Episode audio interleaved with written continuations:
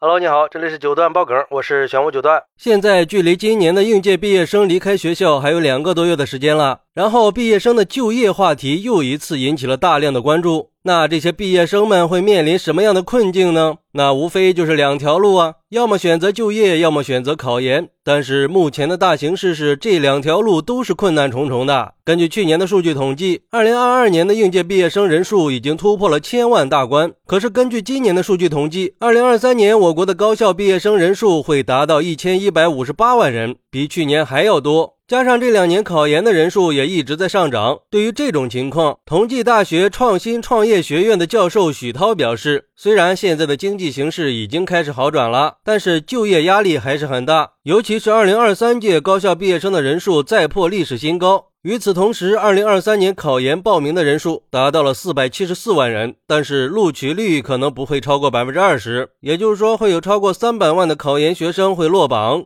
那在就业难和考研难的双重压力下，应该怎么选择，就成了他们不得不面对的挑战。现在的大学生确实难呀，工作找不到，考研考不上。那面对这种局面，大学生们应该怎么去应对呢？有人认为，作为大学生，首先应该理解教育的本质。对大学生来说，学习某个专业和课程的目的是为了获得创造性思维的习惯，把自己和这个世界联系起来，然后在创造性、自主性思考的基础上找到生命的意义，对自己的生活和未来负责，成为自己想要成为的人。所以，大学生们应该从认知和精神的内卷和内耗里走出来。发展创新精神来解决这些问题，创造全新的未来。毕竟，关于就业难和考研难，从来都没有完美的解决方案，也没有标准答案，更没有一劳永逸、一招制胜的秘诀。每个大学生都应该在人生和事业的竞技场上找到或者开创属于自己的赛道，应该把人生当做一场马拉松，而不是短跑冲刺。可是，为什么现在的这届大学生会陷入就业难和考研难的双重困境呢？我觉得得从三个方面来说。首先就是前些年的高校扩招，导致大学生的人数越来越多，但是这些大学生的水平却是参差不齐的。再加上这几年很多中小型企业倒闭破产的太多，就业岗位也越来越少了，也就引发了其他两个方面的问题。一个是公司招聘的要求高了，如果仔细观察那些大企业，就会发现比较优质的岗位都是需要硕士学历以上的，而导致这个现象的最主要原因就是毕业生人数太多，企业招聘的时候当然就会提高要求，而大学生。们为了达到公司的招聘要求，就只有选择考研。另一方面，就是这种情况导致考公考编有了优势。虽然说在考公考编的时候，研究生的岗位比较少，但是竞争肯定会比本科生小很多。毕竟研究生本身的选择就会更多嘛。而且研究生可以通过人才引进的方式进入城市编制，有很多二三线城市就已经抛出了人才引进的橄榄枝。硕士、博士的待遇还是很诱人的。